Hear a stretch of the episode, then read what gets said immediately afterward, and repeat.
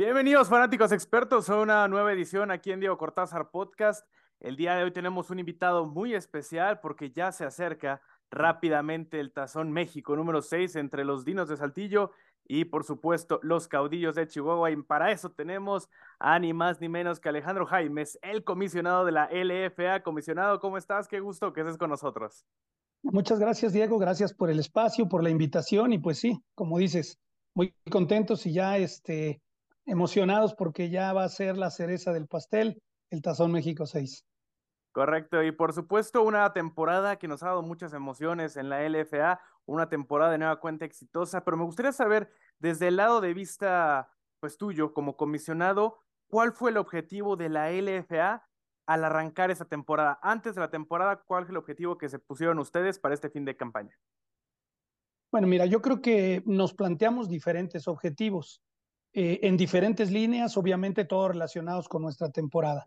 En primer lugar, pues sabíamos de antemano que sería una temporada histórica por tener 10 equipos, ¿no? Un número que jamás habíamos tenido y que por primera vez íbamos a tener.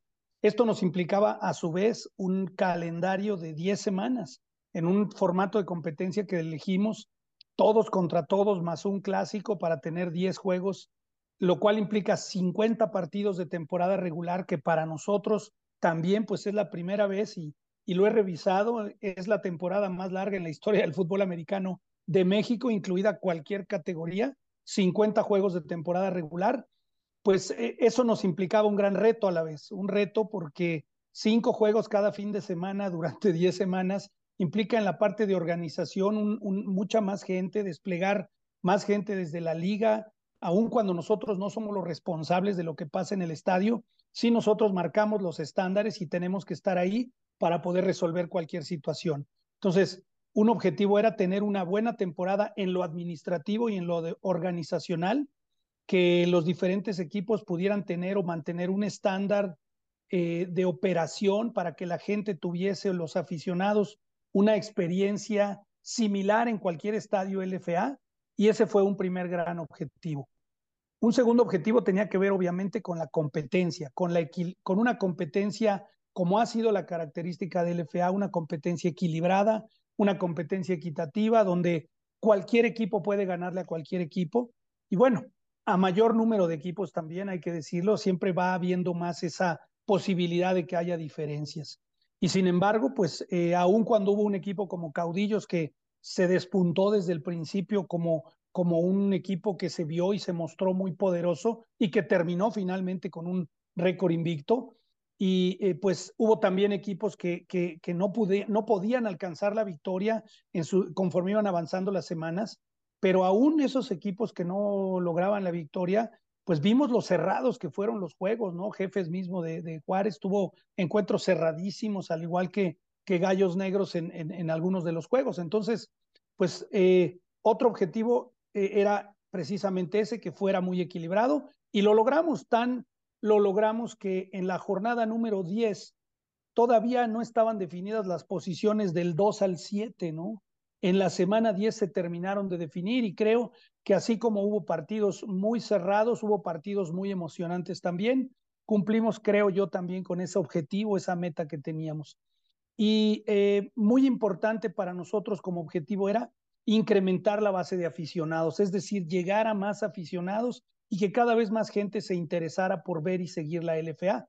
Y pues sin duda, afortunadamente, tanto en, en, los, en la transmisión de juegos a través de las de LFA Network, de las diferentes plataformas, Facebook y, y e, eh, perdón, eh, YouTube, Tuvimos eh, conexión, pues también récord, ¿no? Tuvimos promedios de 8 mil personas conectadas de manera simultánea y en algunos partidos alcanzamos poquito más de 10 mil, más de 100 mil reproducciones en muchos de los juegos, lo que habla de ese incremento en la afición a través de, de dispositivos móviles y en los estadios también. Superamos con mucho las entradas que habíamos tenido en años pasados.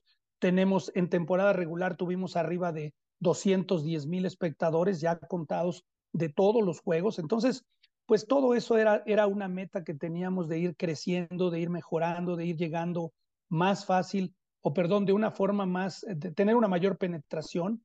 Y creo que, que en ese sentido, pues todos esos objetivos se han ido logrando afortunadamente.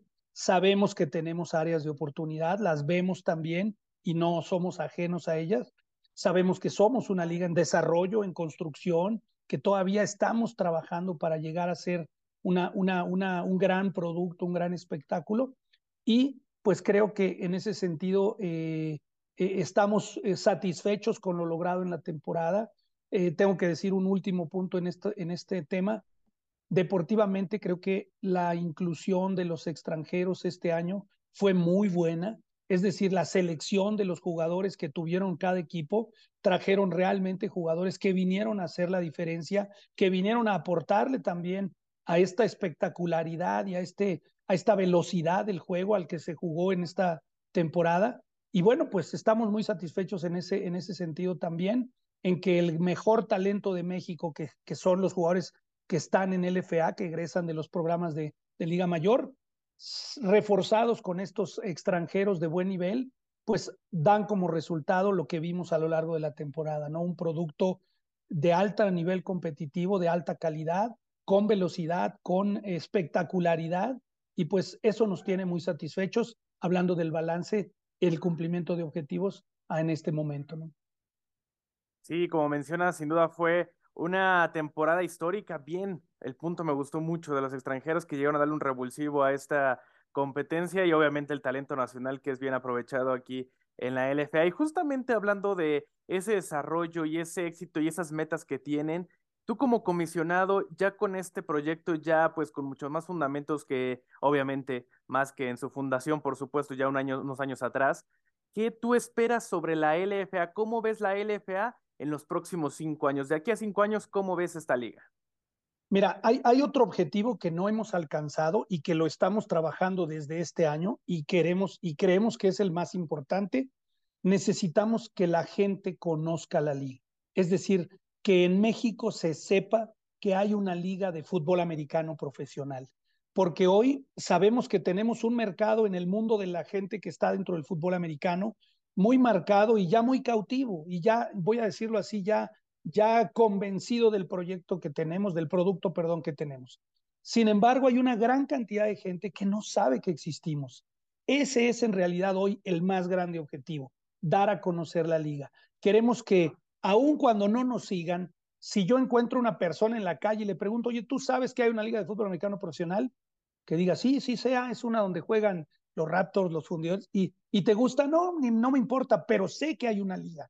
Eso es lo que nosotros hoy queremos y es en lo que vamos a enfocarnos. Si ahorita que me dices, ¿qué te gustaría en cinco años? Pues te diría eso, que toda México sepa que hay una liga profesional de fútbol americano, que la sigan, obviamente, si no puedo llegar a todas esa, esas, esa, ese, ese ancho de la población, pues si la NFL dice que tiene 40 millones de aficionados en México a la NFL, pues ahí está mi mercado, ¿no? Ahí está la meta para nosotros de decir, necesitamos llegar de alguna forma a ese aficionado NFL que paga un viaje para ir a Dallas, a, San Francisco, a Los Ángeles, a ver a, a, Los Vegas, a ver a un equipo de NFL, pues ese aficionado queremos que voltee a ver a la LFA y que se dé cuenta de que es un buen producto, toda proporción guardada, no somos la, la NFL, obviamente, pero tenemos grandes jugadores nacionales y extranjeros que hacen del, del, juego un juego muy bueno, ¿no? Entonces, en cinco años a mí me gustaría ver una LFA mucho más eh, eh, posicionada. Tenemos una meta también de tenemos, eh, lograr un contrato de televisión con una de las empresas importantes de televisión cerrada o de televisión abierta. Tenemos, me gustaría en cinco años ver a una LFA que tenga atletas compitiendo nacionales en un mayor nivel, así como los extranjeros también de un mayor nivel. Pensar también en una posible expansión a 12 o a 14 equipos, que creo que es el número que podemos tener. Entonces, esa es la LFA que, que queremos ver y sobre todo, diría yo, la LFA, uno de mis objetivos también principales es, tiene que ser un negocio, tiene que ser redituable. Hoy en día, pues la LFA es vive gracias a la inversión de los dueños de los equipos. Hoy nadie está haciéndose rico ni ganando, eh, ni, ni teniendo ganancias de la LFA. Hoy todos están inyectándole recursos con la expectativa de que en un futuro cercano va a ser un negocio a través de las alianzas comerciales, de los apoyos gubernamentales, de un contrato de televisión, de la venta misma de jugadores, o sea, ese tipo de, factores que hoy todavía no tenemos son hacia donde queremos ir y donde nos gustaría estar en un plazo de cinco años. Sí, como mencionas, el tema de las inversiones pues es muy importante y al final, por más que amemos este deporte y todos los deportes en general, pues no dejan de ser un negocio y tienen que funcionar de tal manera. Y justo qué bueno también que tocas ese tema porque hemos visto que ahora el Tazón México el año pasado se realizó en Tijuana, este año se realiza en Chihuahua. Esa parte del norte es donde está más afianzado, bueno, al punto de vista también en negocios y como afición, más afianzado la afición. Pero ¿qué pasa con territorios que antes tenían plazas como el caso de Toluca con los Osos o inclusive Puebla con los artilleros en esta parte centra del país. ¿Qué pasa con estas, con estas zonas? Mira, el modelo de negocio de la liga funciona a través de que haya un inversionista o grupo de inversionistas que quieran tomar el reto de invertir en, el, en, el, en un equipo. ¿sí? Entonces, en, en, ambas, en ambas ciudades, tanto Toluca como, como Puebla, por ejemplo, teníamos esos empresarios y desafortunadamente después de la pandemia, por el ramo industrial en el que estaban, ¿no? uno era textilero, otro estaba en el ramo de la educación, el que estaba acá en Toluca, eh, pues mm, mm, les fue mal en esta época de pandemia y al, y al final dijeron, no puedo seguir adelante con el equipo. ¿Qué es lo que hoy buscamos? Pues buscamos un empresario o grupo de empresarios que estén dispuestos a invertir en el equipo, llámese osos, artilleros o algún otro equipo que pudiéramos salir, como fue en su momento Cóndors, Mayas también, que estaban radicados aquí en el centro del país. Eh, y pues no lo hemos tenido, no lo hemos logrado. Tampoco puedo decir que estamos eh, con un, saliendo a buscarlos, ¿no? Eh, hemos, sí hacemos una labor de búsqueda, pero es más a través de las redes cercanas, es decir, los mismos dueños, a través de sus redes de conocidos, de contactos, se hace esta invitación, este tipo de pláticas para poder encontrar a los empresarios adecuados. Tengo que decirte también que en el mundo del deporte, los, em, el mundo de los empresarios que están en el mundo del deporte, pues es reducido. No es un mundo tan amplio. Muchas veces los que están en el soccer están también en el béisbol y los que están en el béisbol es porque tienen una tradición de años de haber invertido ya en el béisbol y lo ven como un hobby, como un capricho, como un gusto, no como un negocio. Muchos empresarios en el béisbol por muchos años no ganan dinero, no han venido, han venido invirtiendo y es un poco lo que hoy nos sucede en LFA, pero en LFA tenemos la clara convicción y visión de que vamos a lograr hacer de esto un negocio por el gran potencial que tenemos y por el buen producto que hoy estamos consolidando y estamos modelando y perfeccionando. Entonces, sí hay un interés en que se desarrolle, eh, la, vamos a decir, más equipos, no necesariamente en la zona centro, porque además tenemos, sí nos interesa Puebla, esa es una meta, Puebla recuperar al equipo de artilleros, pero también estamos pensando en el Bajío, en un equipo que pueda estar entre Guanajuato, Michoacán, este, San Luis Potosí, Aguascalientes, o sea, en esa zona nos hace falta tener un equipo y obviamente en la parte del sureste, ¿no? Llámese Quintana Roo, Yucatán, queremos tener un equipo ahí para ser verdaderamente una liga de carácter nacional. Entonces, sí estamos trabajando. La meta que tenemos como LFA cinco años son 14 equipos. Creo que, que, lo vamos, creo que vamos bien y estoy seguro que, que lo vamos a lograr para poder tener la liga que, que diseñamos desde que yo ingresé en el 2018 para poder seguir creciendo paso a paso con este, con este, gran, con este gran proyecto que hoy pues, es una realidad que se llama LFA. ¿no? Y justo hablando también de este esquema de negocios y ya tocando un poco lo deportivo, inclusive mencionamos un poco de la Liga Mexicana de Béisbol, bueno, el béisbol en general en México, hemos visto que tanto grandes ligas como otras competencias, bueno, no competencias, sino otras ligas aparte de la NFL como la XFL, han tratado de implementar nuevos reglamentos en el deporte para hacer más dinámicas las transmisiones, para tener muchas más oportunidades, muchos más nuevos públicos que se acerquen a este deporte mediante reducir el tiempo de los juegos, insisto, tener más dinámicas. La LFA podría jugar con ese tipo de cosas como cambiar las reglas dentro del terreno de juego, a lo mejor los tiempos muertos o inclusive un poco lo que hizo la XFL o un reglamento parecido al que tiene la CFL en Canadá o inclusive también el tema del cronómetro algo así como las grandes ligas para hacer más dinámico el juego. Claro. Mira, hay, hay eh, ha habido conversaciones en este sentido. Tenemos un comité de dueños donde están sentados los 10 dueños de equipo. Eh, creo que en este momento no estamos en esa etapa. Es decir, hoy lo que queremos es consolidar con los elementos que se tienen, con el fútbol americano que es atractivo como es el fútbol americano de la NFL, ¿no? Es decir, sí, no inventar el hilo negro, copiar este, este producto tan sólido que es la, la NFL adecuándolo a lo que tenemos aquí en México y creo que, que de momento ese es el camino que vamos a seguir. Tenemos, eh, hemos, sí hemos implementado cuestiones, pero tienen más que ver con, con lo interno, con el manejo de la, del, del, ritmo del juego, con, lo, el, con el arbitraje, con el tiempo. Eh, y en promedio nuestros juegos están abajo de las tres horas. Hemos tenido juegos que se nos han ido a más de tres horas sin series extras, ¿no? Sin empate, eh, y ha sido normalmente por un tema o de medio tiempo o de mal manejo de la planilla arbitral del, del, ritmo del juego, ¿no? Demasiado tiempo en ver repeticiones, demasiado, demasiadas repeticiones a revisar. Entonces, creo que en ese sentido, en el tiempo también las televisoras nos piden tres horas de, de transmisión, estamos dentro del estándar, te, te hablo de fueron en esta temporada, en la temporada regular, arriba del 85% de los juegos se dieron dentro del rango de las tres horas. Entonces, creo que vamos bien en ese sentido y, y por lo pronto no habría la intención de implementar cosas como lo hace el XFL o también como CFL, ¿no? Que tiene algunas reglas que son diferentes. Sí, por supuesto, perfecto. Sí, es que sin duda los tiempos están cambiando y como hemos dicho, la televisión o los medios digitales ya están dominando sin duda en sí. la actualidad del entretenimiento, porque al final de eso, al final del día es eso, entretenimiento para todos los que amamos el deporte y en general. Ahora ya hablando un poquito más en materia, se viene el Tazón México, tenemos a los Dinos enfrentando a los caudillos, ya lo hablamos, los caudillos están cerca de la perfección, los caudillos no han perdido, Correcto. terminaron la campaña regular con 10 victorias, 0 derrotas y ahora ya están en el Tazón México. ¿Qué impacto tiene que un equipo que pues viene de nuevo ingreso, viene anexándose a la LFA, llegue y domine de tan manera a la competencia? Pues mira, es un tema yo creo que más eh, cualitativo, ¿no? En realidad, para nosotros, desde que se incorporan a la, a la LFA, son equipos LFA.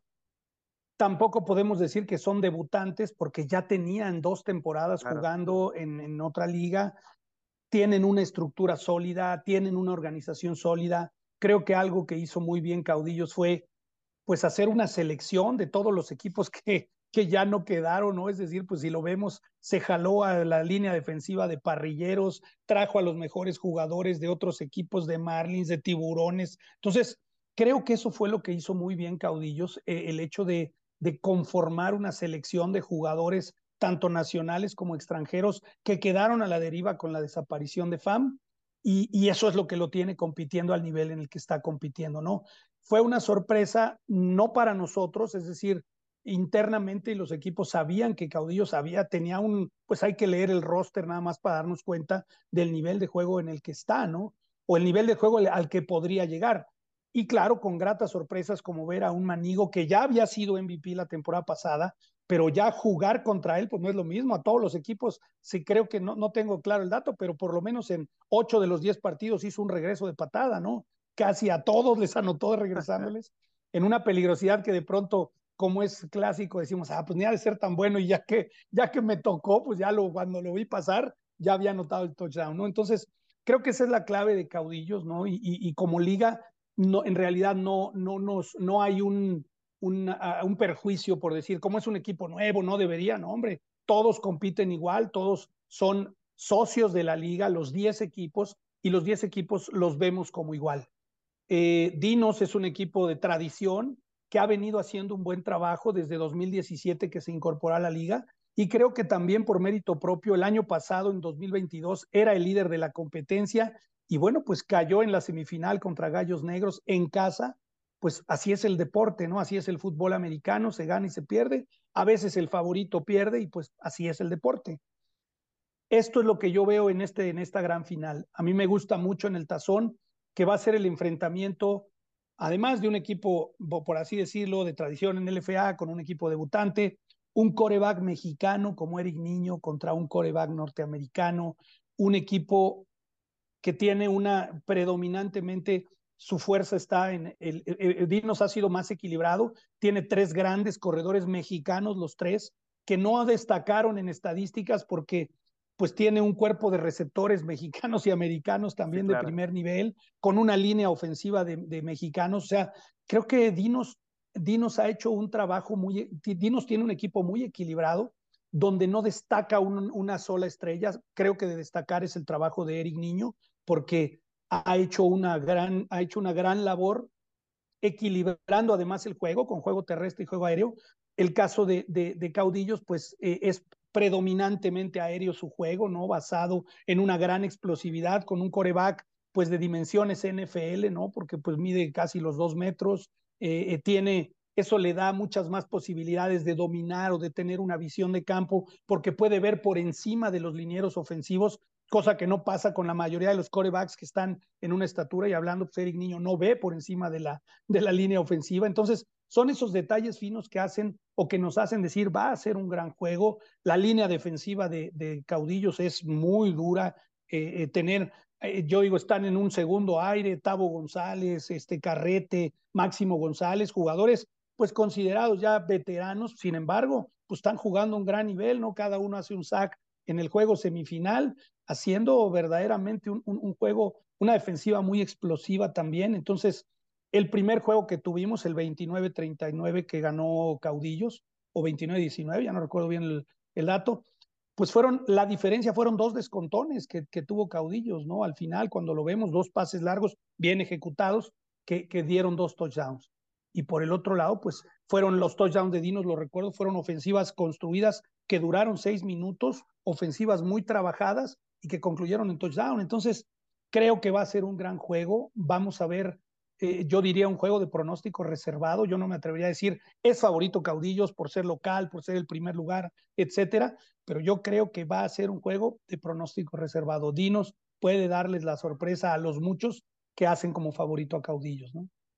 Sí, como él lo mencionas, los Dinos terminaron siendo el equipo más regular de la temporada, porque inclusive Caudillos se enfrentaron a los Mexicas a mitad de la temporada Aquí. y estaban cayendo y terminando dando la vuelta en un partido Así de es. locos que ahí tuvimos la oportunidad de estar. Obviamente un partido muy emocionante y sí, se viene sí. un gran tazón y nosotros tenemos muchísima expectativa, pero por favor Alejandro, dinos desde tu punto de vista a la prensa, a los aficionados, a los amantes del deporte y por supuesto al público en general, ¿qué podemos esperar? ¿Qué vamos a ver en este tazón México número 6?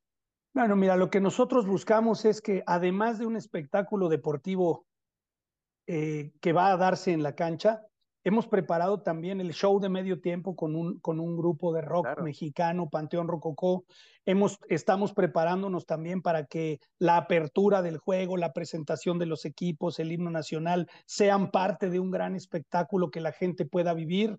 El medio tiempo con Panteón Rococó, al término del partido, pues obviamente la ceremonia de premiación, y después un concierto de Panteón Rococó ya para finalizar y cerrar el día. Creo que lo que van a poder ver es un gran espectáculo deportivo y artístico también, que va a ser además eh, dentro y fuera de la cancha, porque también la gente va a poder disfrutar de juegos interactivos, de una un tailgate desde las 2 de la tarde que va a estar abierto y que ha funcionado muy bien en el estadio de Chihuahua. La gente va desde las 12 del día, 1 2 de la tarde, con su carne asada, con su cerveza, refresco, etcétera, y se hace toda una fiesta previa al partido para que después en el partido sea el plato principal y cerremos con broche de oro, pues con un espectáculo artístico. Entonces, la invitación está abierta, ojalá nos puedan acompañar en Chihuahua. Los que vayan a Chihuahua van a tener de verdad una experiencia inolvidable en este Tazón México, en punto de las 19 horas el 10, sábado 10 de junio. Y los que no puedan ir, sigan las transmisiones. Vamos a transmitir obviamente en vivo todo el partido por las diferentes plataformas de LFA Network, además por televisión en los canales que nos han cubierto, Claro Sports, TVC Deportes y IM Sports y les garantizo, vamos a pasar el espectáculo de medio tiempo, también va a ser transmitido para que la gente lo pueda ver.